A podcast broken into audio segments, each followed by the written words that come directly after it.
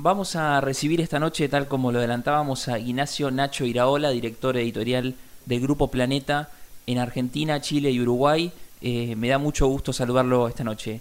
Hola Nacho, ¿cómo estás? Federico, te saludas de Mar del Plata. ¿Cómo va eso? Hola Fede, ¿cómo andás? Gracias por, por la invitación. Me da mucho gusto conversar con vos. Muchos autores te han nombrado en el programa. Eh, es muy importante el ciclo de Planeta en la ciudad. Tenés una trayectoria casi de 30 años en el mercado editorial. Así que te pregunto primero cómo fue la suspensión de la Feria del Libro de, Buenos Aires. ¿Se te desordenó el año? ¿Cómo fue no tener ese Ecuador de, libros en, a mitad de año? Ah, mira, fue bastante dolorosa la, la suspensión de la feria, pero fue parte de toda una situación de, de pandémica y de complicaciones y demás, con lo cual eh, me parece que independientemente del dolor que a nosotros como editores nos genera el hecho de que no se haga la feria del libro, eh, también hay que tener como un rol humano eh, que tiene que ver con una situación coyuntural que, que, que, que, excede a la feria del libro y que tiene que ver con una, una cuestión con la salud. Eh, realmente eh, para nosotros fue fuerte la suspensión de la feria por el hecho de que muchos de los lanzamientos grandes que se hacen a lo largo del año, desde, desde las editoriales, y hablo desde Planeta y desde las editoriales también independientes, que cumplen un rol muy, muy fuerte, eh, la feria para nosotros es como un paro, ¿no? Como un momento en el cual eh, preparamos muchos lanzamientos eh, por las presentaciones, por las firmas de libros, y obviamente que la, la, suspensión de la feria nos, nos, afectó y nos afecta también desde un costado afectivo, ¿no? Porque es un, es un momento incluso de encuentro, no solamente con editores, sino también con lectores, con, con, escritores, con editores de otras partes del mundo que vienen a la feria, con lo cual fue realmente un pequeño un golpe, un golpe para nosotros. ¿Qué hora empiezan los días de la Feria del Libro para vos y a qué horario terminan? Recuerdo hace algunos años estuvo Paul Oster y fue un día en la Feria del Libro, otro día en la Biblioteca Nacional, otra noche de cena con escritores. ¿Cuánto duran tus días de Feria del Libro y cómo fue también esa repercusión en lo doméstico y en lo más cotidiano? No, básicamente la, la feria para nosotros dura un día, pero que es un día de tres semanas. Eh, yo comparo con cierto humor la Feria del Libro con el Carnaval de Río, eh, ¿viste? Porque en el momento que termina la Feria del Libro ya estás pensando en la Feria del año que viene eh, y realmente es un momento muy intenso, porque es un momento no solamente a nivel laboral, sino también a nivel social, a nivel de eh, recibir y contener autores, eh, qué sé yo, eh, el laburo de editor no es eh, pura y exclusivamente la feria del libro y el momento de la presentación, sino es la previa, el hecho de que la sala esté completa, el hecho de que haya eh, suficiente gente en la sala, eh, el hecho también de comentar después con el autor en una comida o algo de cómo fue esa presentación y demás. O sea, para nosotros es importante la feria es, eh, y es un momento muy lindo, ¿no? Eh, es el momento en el cual vos, vos pensás que el laburo de editor y el laburo de escritor sobre todo es algo muy solitario. Y el momento de, la feria es un momento social con, mucha gente, en el cual vos ves un correlato de lo que haces en la gente. Y para mí, hacer libros es, eh, es eso, hacer libros para, para la gente, ¿no? Recién nombrabas la cantidad de libros que salen eh, en, esta, en esta época del año y el Grupo Planeta más o menos achicó sus planes editoriales de unos 40, 50 lanzamientos a por lo menos 10. Ahora están empezando todas las editoriales a sacar eh, libros en esas cantidades y, en el medio, eh, Planeta sacó libros muy interesantes. Yo tuve la posibilidad de conversar en el programa con la doctora Mónica Müller, que sacó el libro Pandemia, con Mario O'Donnell, que sacó un verdadero librazo como es Aramburu, y también sacaron algunos eh, libros digitales, hasta gratuitos, sobre el coronavirus. Estuvo también unos días eh, de descarga gratuita el libro La Cabaña, que tiene una película con mucha repercusión también. ¿Cómo fue en tu posición de pensar los libros, cuál sacar, cuáles no? Eh, hacerlo durante una pandemia? Mira, nosotros eh, publicamos normalmente hasta marzo. Eh, básicamente lo que vos decís el plan editorial para la gente, el plan editorial es la cantidad de libros y nuestro plan mensual, ¿no? De publicación. Nosotros teníamos una idea hasta marzo, en marzo con, con, esta cosa horrorosa que es el coronavirus, tuvimos que rearmar todo, eh, tuvimos que frenar la salida de muchos libros porque no había posibilidad de comercialización, ¿no? Porque al estar cerradas las librerías, al no haber posibilidad de distribución, al tener que, estar la gente al cuidado y a resguardo por, por el tema de, la enfermedad, eh, nosotros frenamos muchísimas cosas. En el medio, esto que decís vos es interesante, pudimos publicar un libro súper, súper interesante de una persona que para mí es brillante como Mónica Müller, pudimos publicar eh, Aramburu, eh, que fue de alguna manera el único libro publicado a nivel nacional en el mes de mayo, que, Aramburu, bueno, eh, escrito por María O'Donnell y por, por la decisión y también por el coraje de María de salir en el medio de todo este, este quilombo, eh, lo publicamos y realmente fue un éxito y me parece que fue una, una buena señal, no solamente para, para Planeta, sino para la industria en general. Cuando hablo de industria hablo de compañeros editores, hablo de las librerías que realmente juegan un rol central. Eh, me parece que, el hecho de haber publicado Aramburu en el medio de todo este horror fue como, como una luz, ¿no? Al final, y me parece que eso también sonó como una campana de largada, nueva largada, para muchísimas editoriales, eh, sobre todo independientes, de animarse a publicar y a laburar. Y también fue muy fuerte el acompañamiento, no solamente de, las librerías habituales y, y, de las cadenas, sino que me parece que empezaron a jugar un rol muy, muy preponderante y muy, muy fuerte lo que son las, librerías independientes, ¿no? que se animaron a, a, laburar en un momento pandémico, a laburar el delivery, a, al envío por el e-commerce, el, despertar también a lo que es eh, el e-commerce, ¿no? El, hecho de comprar vía internet. Y me parece que Aramburu en ese sentido y Planeta jugaron un rol importante en lo, que fue este año, que va a ser un año histórico para todos, por, por, por el hecho de la, de la pandemia, ¿no? Y en esta época medio de pausa, de eh, de una rareza total para todos los que están abocados al mundo del libro. Algunos libros, algunas publicaciones crecieron y hay dos libros que son eh, un hit total. Uno es El fin del amor de Tamara Tenenbaum y el otro es Las malas de Camila Sosa Villada, los dos con destino de serie. Pasaron las siete ediciones, si no me fallan los cálculos. Y te pregunto también a vos, Nacho, con tu trayectoria, si crees que es un fenómeno editorial equiparable a lo que pasó con los libros de neurociencia, cómo usar el cerebro, o a aquellos libros muy vendidos de Gabriel Rolón? La verdad que eh, Tamara Tenenbaum con, El fin del amor y Camila Sosa con Las malas realmente fueron eh, realmente dos sorpresas eh, hermosas, podría decirte, en medio de todo este, este desastre. Son dos libros que se publicaron realmente el año pasado, que tienen prácticamente un año de recorrido eh, pero que realmente me, me, me, dan eh, mucho honor a mí como, como editor de Planeta eh, por el hecho de abrir el juego a nuevas voces, ¿no? Eh, hace poco Camila publicó, un, Camila es finalista de, de, un premio realmente prestigioso, como es el premio Medife Filba, eh, que Filba es el festival que arma Pablo Brown y Eterna, que hablan, arman Pablo Brown y Eterna Cadencia, y el tuit este de, o esta nota de Camila decía que este libro a ella le había permitido y le había cambiado la vida, le había permitido alejarse de determinadas cosas de su pasado y concentrarse en ser escritora. Y, y ayer lo hablaba con Alberto Díaz, que para mí es como mi, uno de mis mentores, uno de los grandes editores, el editor de Saer, y hablábamos de, de lo bueno que, que, que, pasen esas cosas, ¿no? Que, que el hecho de, de, publicar un libro le cambie la vida no a alguien que lo lee, sino incluso también al tipo o a la persona o a la mujer, en este caso como es Camila, que lo escribe. Eh, realmente me parece que tanto Tamara como, como Camila metieron una pata muy sólida en lo que es eh, la escritura y lo que es el, mercado editorial.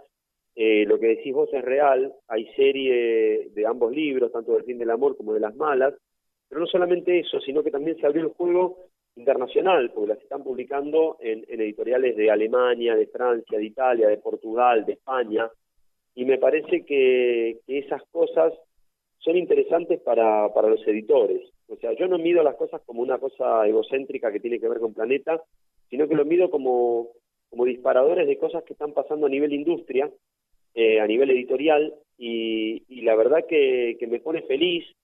Eh, tanto, tanto Las Malas como El Fin del Amor tienen un, editor responsable. En el caso de, Las Malas es eh, Son, Paola Lucantis y Juan Forn, y en el caso de Del fin del amor eh, es Ana Ojeda, que son editores internos de Planeta, que son, son quienes descubren estos libros. Eh, y a mí realmente integrar esos equipos eh, y, trabajar con esta gente me, me provoca un feliz, una, una felicidad y un honor que, que ni te explico, ¿no? Sí, sí, incluso hasta yo creo que te pueden no gustar estos libros, pero queda algo en el aire una vez que los leíste. No, Fede, al que no, al que no le gustan esos libros no entendió el No entendió, pero... Es como aquel que no le gustan los Rolling Stones, está en contra de la humanidad. Al que no le gustan las malas y el fin del amor es que no entendió por dónde pasan los libros, directamente. Te lo digo como una como un statement, dirían los ingleses o los yankees, es como una declaración de principios. O sea, si yo te tengo que decir algo hoy, te digo directamente, lean El fin del amor y lean Las malas, que son dos librazos descomunales. Sí, sí, sí, coincido, pero por más que no te guste, por ejemplo, pongamos un ejemplo, El fin del amor, yo eh, me quedé con la cabeza partida en mil pedazos porque me enteré que sobre el amor escribí un libro, no sé, desde Asís Ansari, cómo funcionan las aplicaciones de citas, como que son libros que te dejan, te abren una, un panorama que no tenías seguramente hasta el momento de, de leer ese libro y está bien, está también muy bien pensado en los equipos editoriales en captar esas esencias o eso que pasa en el mundo, como pasó en su momento, eh, vos lo contaste en muchas entrevistas con los libros de neurociencias. ¿Cuál es el tema de libros que se va a venir en Argentina eh, o cuál está pasando ahora y a vos te interesa traer al país? Eh, retomando un poquito, sin extenderme mucho, los equipos editoriales de Argentina son de los equipos más profesionales que hay a nivel mundial. O sea, eh, en el equipo de Planeta, por lo pronto, hay gente de 70 años a 20 y pico, con lo cual eh, estamos siempre atrás y, buscando nuevas tendencias, nuevas voces, nuevos escritores. Eh, realmente, ¿qué es lo que viene? No, no lo sé. Yo creo que hay, hay una mano que está muy buena, que tiene que ver con la filosofía. Stan River es un ejemplo de eso. Eh, Tomás Abraham es un ejemplo de eso, por más que Tomás es un tipo de 70 años, pero que continúa publicando activamente. Me parece que Luciana Pecker, con todo el tema del feminismo, esa es una nueva voz. Eh, realmente me parece que hay toneladas de nichos. Mira, justo acabamos de publicar ahora un libro de Pamela Estupía, que es el libro más vendido de, de hace 3, 4 días a hoy, es un boom que tiene que ver con, con las redes. Eh, también esto habla un poco de, de la búsqueda editorial que tiene que ver con una cosa de, ponernos en contra de algo que se decía, o sea, que las redes y que, que, lo digital iba a matar al libro de papel. Todo lo contrario, Pamela Estupía es un, es un, claro ejemplo de la búsqueda de una editora que se llama María José Ferrari, editora de Planeta Argentina, que, que buscando en redes encontró a esta chica y todo lo contrario, las redes alimentan lo que es el libro de papel. Con lo cual, eh, eh nichos de búsqueda eh, hay montones, y, precisamente nosotros desde Planeta siempre tratamos de plantarnos en eso, ¿no? Los nichos de cocina, los nichos de música, los nichos de, fútbol también o de deporte, independientemente de todas las grandes cosas que venimos publicando, que son los libros políticos de denuncia o, las grandes novelas, como es el caso de Las Malas, o eh, en lo que es no ficción, Aramburu. O sea, la búsqueda nuestra como editores de, nichos es, es permanente, es constante, y, me parece que, lo que se publica habla muy bien de la, de la, de la, cosa sana que tiene el mercado editorial en Argentina, eh, a nivel editorial, eh, a nivel editorial, yo te hablo desde Planeta, pero hay editores como, no sé, Víctor Malumián de Godot, Pablo Brown y Eleonora Diamant en, en Eterna Cadencia, eh, Los Pibes de Caja Negra, Siglo XXI, hay un montón de editoriales, eh, y sobre todo independientes, qué sé yo, Chai, eh, Sigilo, eh, hay montones de editoriales y yo creo que todos esos nichos los buscamos todos los editores de Argentina. E insisto mucho y repiqueteo mucho con este tema de, de que me parece que el, el, nivel editorial que hay en Argentina hoy por hoy eh, es algo que, le pelea, le gana, le empata editores de todo el mundo. Estamos hablando con Nacho Iraola, director editorial del Grupo Planeta, con una trayectoria de casi 30 años en el mercado editorial. Es una verdadera cabeza que piensa en libros todo el tiempo, así que me interesa mucho. Eh, hasta ahora hablamos de lo que es eh, la proyección de los libros, qué es lo que se viene, qué es lo nuevo, qué es lo que se publicó y funcionó. Pero me interesa también conversar con vos, Nacho, de lo que es el camino para atrás. Eh, es interesante encontrar en el catálogo de, de música, que también lo mencionaste hace unos instantes, libros de Lou Reed, libros de entrevistas de David Bowie, una biografía genial que salió en la colección Rara Avis de Hunter Thompson, de una de sus compañeras de redacción. ¿Cuánto cuesta conseguir esos derechos y qué difícil es publicar un libro así en Argentina con traducción en español barra argentino y no en español barra España? Mira, todos los libros que mencionaste eh, son traducciones nuestras, o sea, siempre estamos tratando de, buscar grandes libros y, grandes traductores, ¿no? Porque muchas veces eh, el secreto en un libro, que es, una traducción, eh, reside precisamente en eso, ¿no? En quién traduce y quién interpreta exactamente lo que está diciendo el tipo en su idioma propio. Eh, en el caso de Hunter Thompson, eh, es un mérito, insisto, de, de, Juan Forn, eh, que para mí es el mejor editor de la historia argentina, eh, que está trabajando con nosotros, por suerte, en el desarrollo de esta colección que es Rara Avis, que es la misma colección donde se, se publicó a Camila Sosa. Eh, los libros de música tienen que ver con un gusto personal, con, una cuestión generacional, con, una cuestión también de, que en su momento, con un editor que, que es Mariano Valerio, que era el director en su momento de la revista Inrecuptibles, una de las mejores revistas de música, rock, cine, y de, y de, escena rock. Tu compañero de eh, radial también, ¿no? Mirá, claro, exacto. Eh, laburamos hace tiempo, hace, hace no tanto un programa, pero con Mariano en un momento eh, vimos que había eh, libros a nivel mundial que, que, se vendían muy bien y que, que, inquietaban un poco ¿no? al lector o, y que interpelaban, al, que es una palabra que, que, odio pero que está bueno usarla, eh, como la biografía de, de Keith Richards, Keith Richards para nosotros, que para nosotros fue una búsqueda importante y, el hecho de publicar eso me parece que es publicar también una cuestión generacional. Eh, y a nivel generacional acabamos de publicar ahora un libro realmente muy, muy lindo, se llama Acceso Directo, que son las memorias de, de la fotógrafa y, y, uno de los miembros de, permanentes de lo que fue la escena rock de los 80 en Argentina, como es Andy Cherniaski, que, sin ir más lejos la compararon en una nota hace poco a lo que fue el libro de Patti Smith, ¿no? Eh, y realmente esas cosas, independientemente de la venta, uno, yo siempre que publico y mi equipo, el equipo que integro, siempre tratamos de publicar pensando en la venta, pero no pura exclusivamente por el negocio editorial, sino también porque a mí me gusta que lo que lo que hacemos trascienda y independientemente de la venta me parece que es interesante publicar eh, libros con esas voces, ¿no? Andy Cherniaski tenía algo para decir, algo importante para decir, y me parece que, el hecho de publicar ese libro, eh, que insisto, se llama Acceso Directo, te cuenta lo, lo que fue la música, el rock en los 70s, en los 80s y en los principios de los 90, y me parece que está bueno, porque me parece que abre cabezas, aviva, lo que, aviva y advierte sobre lo que pasó acá durante esos años, ¿no? Y que también, independientemente de lo que eran los años de plomo y toda la mierda de la dictadura y y eso había como una, una cuestión de aire y salir a respirar por otro lado, eso, como con personajes como Charlie García a la cabeza, o Espineta, o el mismo Calamaro, y me parece que publicar los libros de rock no es pura publicar libros de rock, sino que tiene que ver con publicar voces de una militancia en paralelo, por otro lado, eh, y que me parece que, que, está bueno también que se sepa esa historia, ¿no? En, línea con eso publicamos el año pasado un libro que se llama El 73, de, Sergio Pujol, eh, el, el, 73 y el año de Artaud, que es el año en el que se, eh, se publica el libro Artaud, de Spinetta y de Pescado, y, que también contaba el regreso del Perón, el arranque de, de alguna el, cámpora y demás.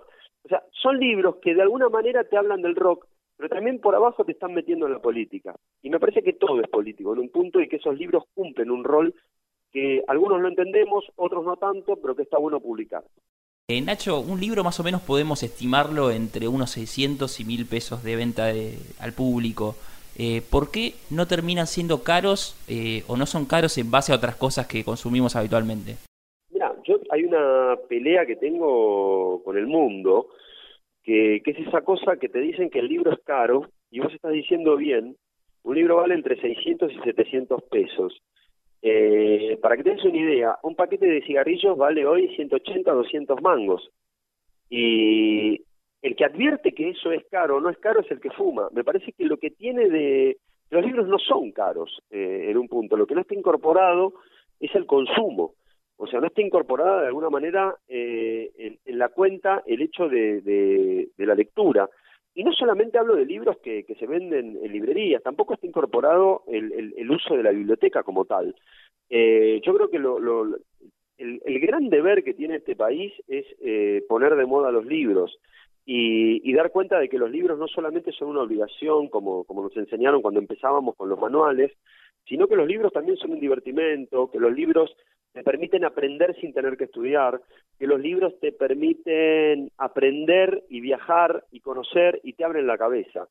Eh, me parece que lo que lo que hay de, trasfondo con los libros en este país es una deuda eterna que tiene que, y no hablo políticamente de un determinado gobierno ni del otro ni nada, sino hablo de que los libros tienen que estar al frente. Eh, en este encierro, eh, independientemente de, las librerías cerradas y los problemas que hemos tenido, eh, la gente ha consumido libros de una manera exorbitante.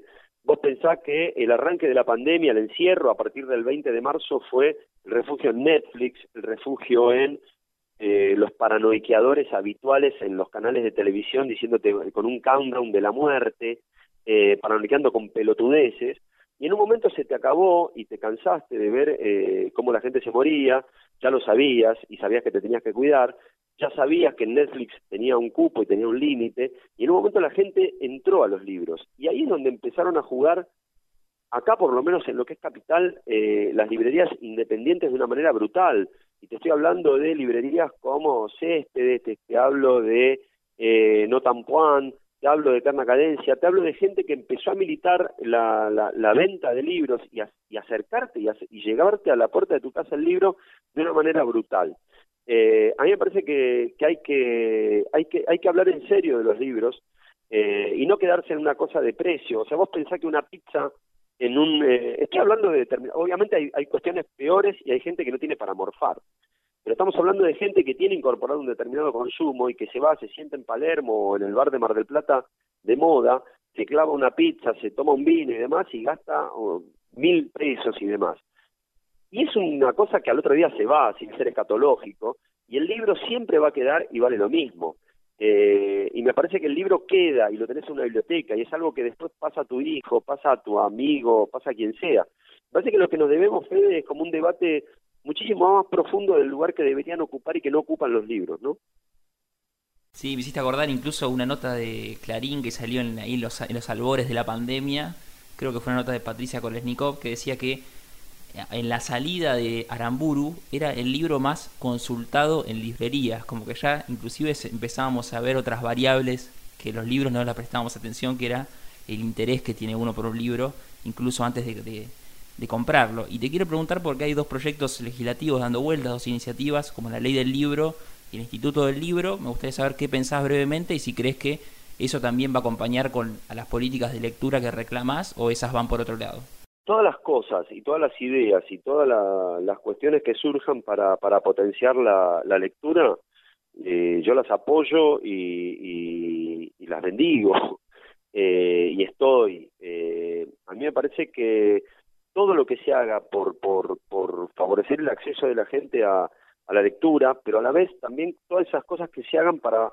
favorecer un poquito a las librerías, para favorecer un poquito a las editoriales, eh, siempre son bienvenidas. Eh, pensá que eh, las librerías están muy jodidas en todo el país por el hecho de que la suba de, los impuestos del año pasado y del anterior generaron que muchas librerías cierren.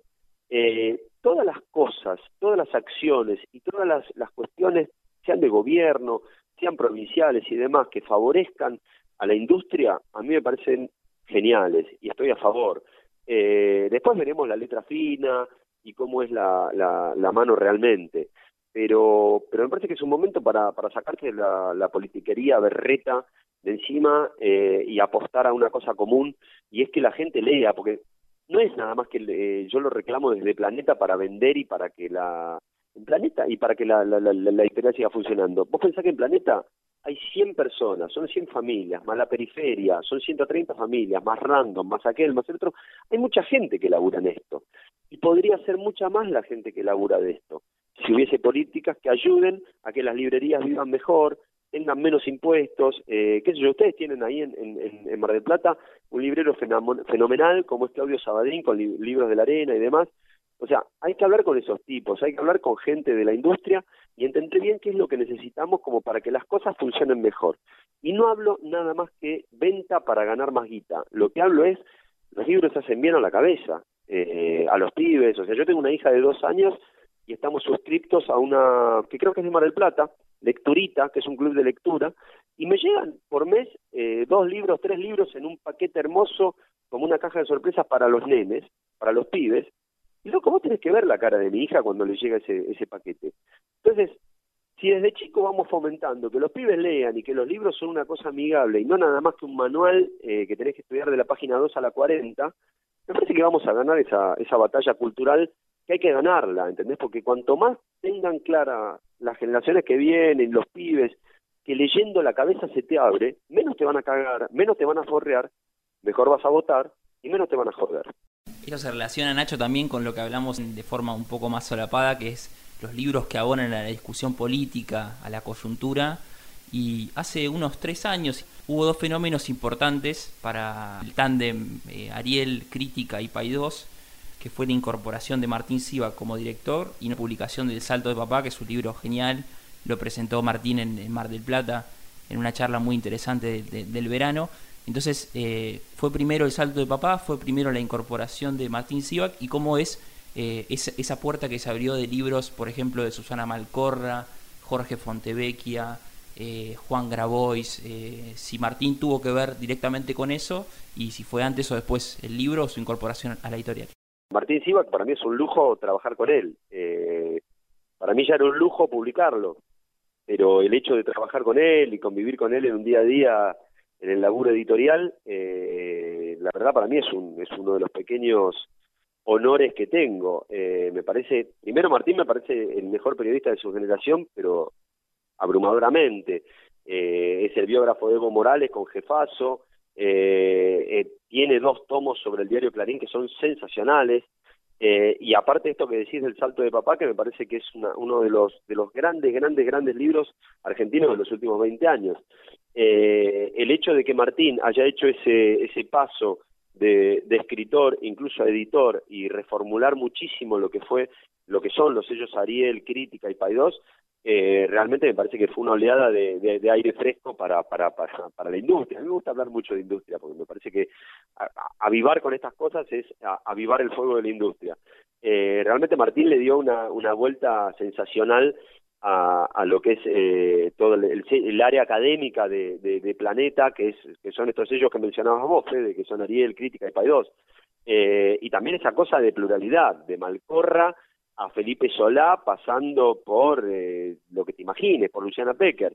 Eh, entonces me parece que ahí el, el, acceso de, actores que vienen del periodismo, eh, como Martín, o, o, como en su momento fue Mariano Valerio, o como es Rodolfo González Arzac, eh, o como fue Inde Pomeraniec trabajando en el sello Norma, o sea, todo ese, o Ana Laura Pérez en, en, en, Sudamericana, me parece que son voces nuevas que, que, que, avivan muchísimo y generan una curiosidad nueva sobre determinados textos. Eh, para mí, eh, Martín es de los mejores editores de, de, libros que hay en la Argentina, pero, pero por, por lejos, y, y, para mí es una alegría laburar con él. Y me parece que Obviamente él, con un equipo como es el que tiene con Ana Ojeda o que tenía con Vanessa Hernández, que son editores de acá de, de, Planeta Argentina y que laburan junto con Martín todo, todo lo que son estos sellos académicos, le dieron una vuelta espectacular a todo esto. Pero la verdad, laburar con, con, con un tipo como, como Martín, para mí ya era un honor laburar con él como, como quien lo publicaba. Yo no me hablo de editor, sino de, de publicador.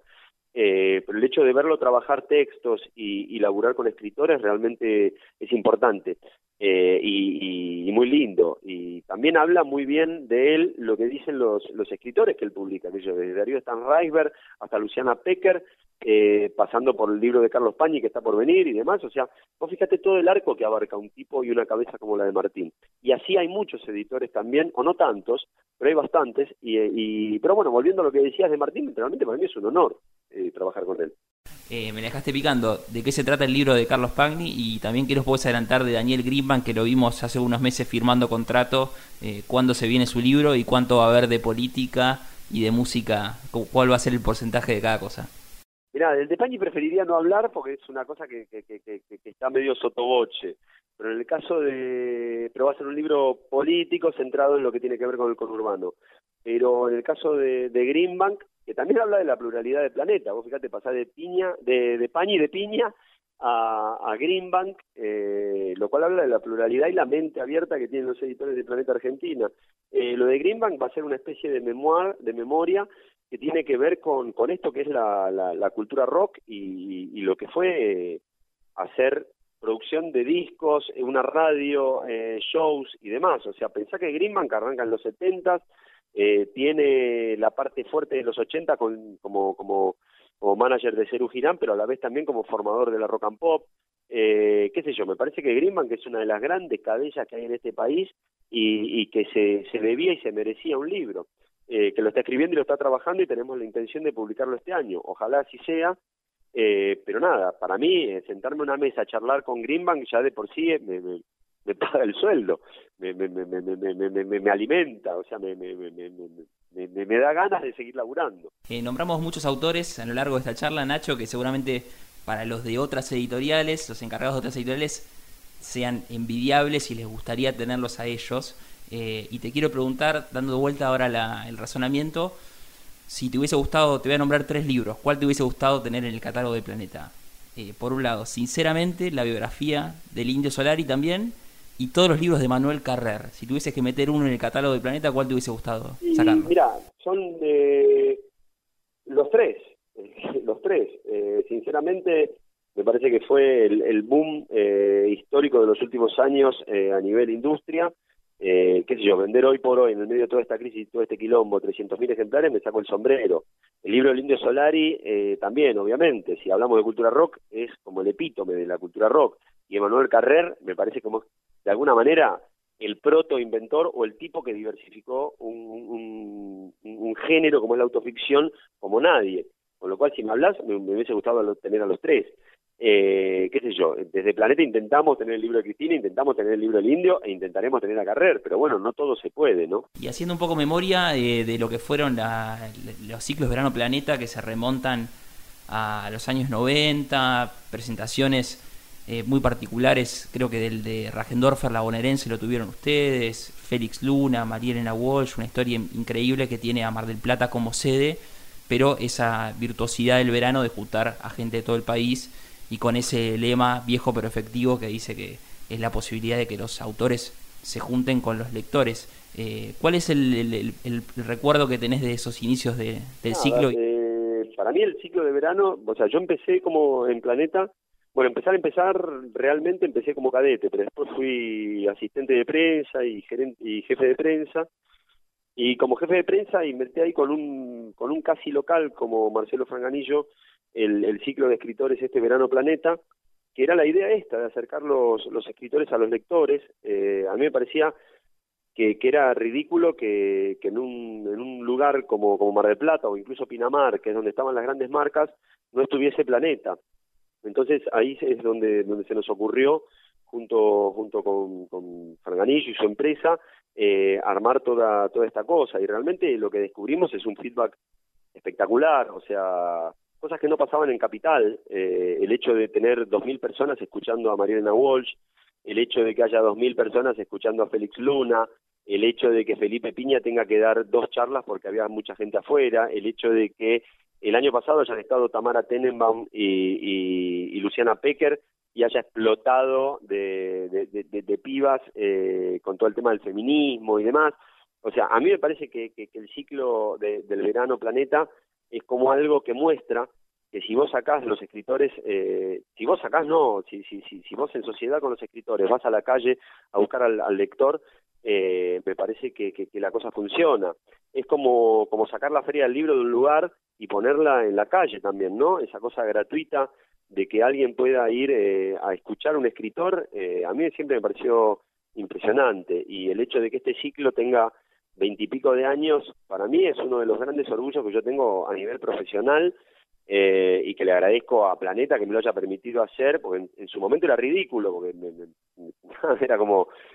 Primero pensaban que era pagarme las vacaciones a mí, ¿no? Para que yo esté en la costa, y en realidad después se fue dando cuenta el, Grupo Planeta que era, era algo realmente importante y fuerte, y de hecho muchos escritores, cuando firmaban con Planeta el contrato, decían, pero voy a estar en el ciclo de verano, ¿no? y eso ya para mí era como, como pagarme eh, nada, la, la, historia. Y, y, realmente el ciclo de, de, verano para mí es una de las cosas más lindas que se ha, que se ha hecho. O sea, vos pensás que de pronto pasaban, no sé, Piña, Luna, eh, Marilena Walsh, eh, toda esta gente que te menciono, Abelardo Castillo, estuvo a punto de ir Juan Isaer en un momento, o sea, eh, muchísimos, muchísimos escritores con muchísimo talento y que la gente pueda escuchar a esa gente a nivel eh, gratuito, me parecía genial. Y que eso salga de un privado, me parece que advierte que si el Estado y, las intendencias o los gobiernos locales se animan a esas cosas, la podés gastar. Y, está bueno, loco, que la gente escuche y tenga un contacto con, con, escritores, es espectacular. Así que la verdad que lo, de, lo del ciclo de verano, para mí, eh, laburado en su momento también con Coqui Balmaceda y con, y con Nino Ramel ahora, que es el entrevistador de, de las charlas, eh, y con Marcelo Franganillo, realmente para mí es una de las cosas de, mayor orgullo y, las cosas más lindas que, a mí me tocó hacer, ¿no? Eh, de tanto en tanto, antes iba, iba a todas las charlas, ahora voy de tanto en tanto a alguna y me sigue sorprendiendo. O sea, el hecho de que, no sé, Gabriel Rolón dé una charla y tenga que dar otra y tenga que dar una tercera charla porque hay dos mil personas afuera permanentemente. Eso me parece que habla a las claras de, del poder que tienen los libros y del poder que tienen los escritores comunicando sus propios libros. Sí, yo lo conocí por primero como espectador, luego con, un amigo como en común como Marcelo Francanillo trabajando, entrevistando a los, autores, pero como espectador del ciclo Verano Planeta me quedé afuera de muchas charlas, entonces puedo dar testimonio de lo que genera y de la proyección que tiene el siglo, que por ejemplo lo tuvimos hace, un, hace unos años a Fernando Aramburu y hoy en día debe ser el escritor más buscado por el lanzamiento de, de, la, de, Patria. No, no, solo, pero perdóname, no solamente Fernando Aramburu, sino que estuvo María Dueñas, eh, qué sé yo, eh, Felipe Piña es un abonado a los ciclos, o sea, Felipe es un enamorado de eso, porque es un enamorado de, estar en contacto con los escritores y demás, y cada vez que Felipe, siempre tratamos de abrir con Felipe, porque Felipe, realmente es, eh, Felipe es un enamorado del ciclo de escritores, y una cosa que advierto, todos los escritores van de manera gratuita, a esta charla, o sea, no van a, no van con un cachet ni nada, ni, ni, ni, les paga Rottenberg. Eh, van gratuitamente, eh, obviamente tenemos un sponsor, alguien que nos ayuda, y también planea, Planeta costea mucho de los costos, pero, pero realmente, eh, yo, me parece que a lo largo de todos estos veintipico de años hemos hecho ocho charlas eh, mensuales, eh, mensuales no, perdón, bimestrales, pues son, están concentradas en enero y febrero, y, me parece que está buenísimo eso, Fede. O sea, si todos pudiésemos hacer esas cosas, si se hiciesen esas cosas, pues imagínate la cercanía que tendría la gente con los escritores y con los libros.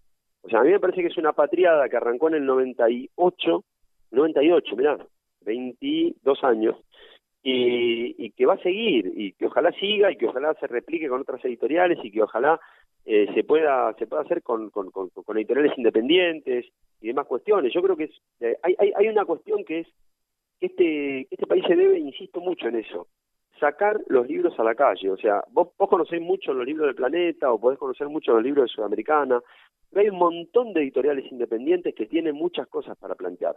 Eh, Sigilo publicó un libro que se llama Cometierra de Dolores Reyes, lo leyó un país. Y es, Dolores Reyes puede tener una charla tranquilamente en Mar de Plata. Hay un montón de cosas para hacer y que me parece que si hay gobiernos y si hay un poco de, guita, hablemoslo claramente, eh, eso es bueno para la gente y que los libros estén cerca de la gente y que los escritores le hablen a la gente de sus propios libros.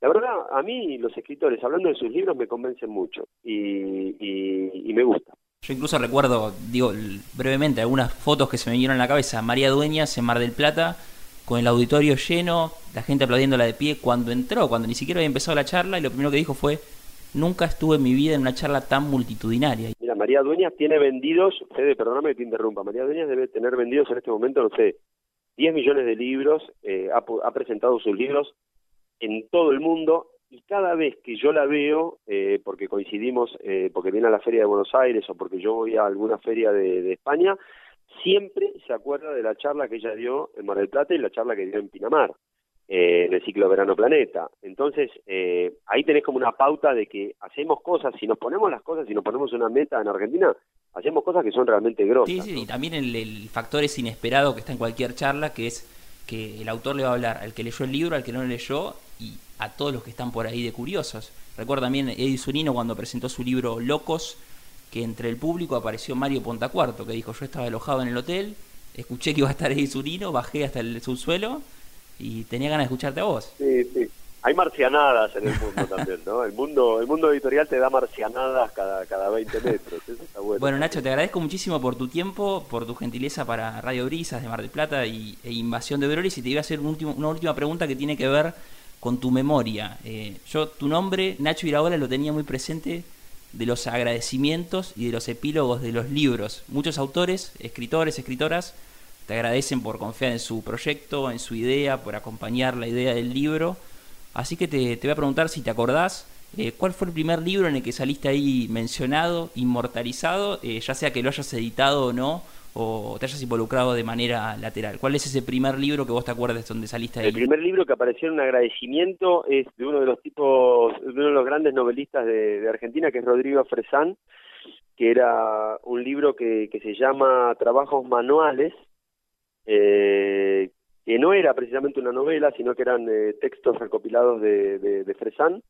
eh, y en el cual yo aparecía con el seudónimo que él me había puesto en una columna que él tenía en el suplemento No de página 12, que era Nacho Pebete Iraola, y que yo básicamente era el hijo de un tanguero que se drogaba con fijador y le pegaba a mi mamá. Eh, y la anécdota genial es que Rodrigo llamaba a mi casa, yo todavía vivía con mi vieja, yo tenía 22 años, y mi mamá le advertía a Rodrigo que mi papá no le pegaba. Eh, así que le agradezco siempre a Rodrigo que haya sido el primer tipo que me citó y me agradeció en un libro y, la verdad que el hecho de que me agradezcan en los libros a mí me, da mucho orgullo, pero sobre todo me, da mucho más orgullo cuando, cuando le agradecen a alguno de los editores que labura conmigo, del equipo que yo integro, eh, porque hablan las claras del laburo que estamos haciendo. Y lo otro que te digo, Fede, es que nada, eh, tengo un amor incondicional por Mar del Plata, en Mar del Plata vive uno de, una de las personas que yo más quiero en el mundo, que es mi, primo hermano Jorge Cisneros y su familia. Eh, así que, y nada más, el ciclo este que hacemos y, todas estas cosas, o sea, Mar del Plata para mí a nivel profesional, afectivo y demás, siempre está, está en un lugar eh, genial. Eh, siempre barajo, ¿viste? Viste que Mar del Plata es como Uruguay en un punto, barajás irte a vivir. Eh, así que, que nada, para mí, eh, nada, le aprovecho para mandarle un beso a Jorge, mi primo hermano, hermano de la vida, al que quiero muchísimo, y, te agradezco enormemente el espacio y el momento, ¿no? Nacho, bueno, te mando un abrazo muy grande y espero que, podamos tener el ciclo en el verano, primero y principal, y luego que cuando vengas a alguna de esas presentaciones, que siempre te haces tiempo para venir a alguna, eh, puedas venir al estudio, nos tomemos un café, va a ser un gusto a tu disposición, Fede. Ojalá, ojalá se pueda hacer el ciclo. Eh, el ciclo se va a hacer, calculo, eh, será como se están haciendo ahora. Mira, aprovecho también para un chivo que, están haciendo ahora la Fede, que es una feria independiente que se está haciendo ahora acá en Buenos Aires, eh, armada desde Editorial Godotti con un montón de, de editores independientes y que se está haciendo de manera virtual. Eh, la feria de Frankfurt, que es la feria más importante de la industria, también se va a hacer a nivel virtual. Y me parece que el ciclo de escritores de, Planeta, eh, ojalá se pueda hacer, ya sea presencial o virtual, pero que se va a hacer, se va a hacer. Así que tranquilo con eso. Nos quedamos con esa tranquilidad. Bueno, Nacho, te agradezco de vuelta por tu tiempo, tu gentileza y te dejo un abrazo muy grande. Gracias, Fede, un abrazo y gracias a todos ahí por el espacio y bueno, nada, eh, gracias. Hablamos con Nacho Iraola, director editorial del Grupo Planeta en Argentina, Chile y Uruguay. Un verdadero lujo conversar con una de las personas que más sabe de libros en Argentina, 30 años de trayectoria en el mercado editorial. Comenzó, como contaba Nacho, como cadete en Editorial Planeta y hoy en día ocupa el lugar más importante que es la decisión de los libros que se publican en el grupo tanto en Argentina como en Chile y Uruguay. Seguimos.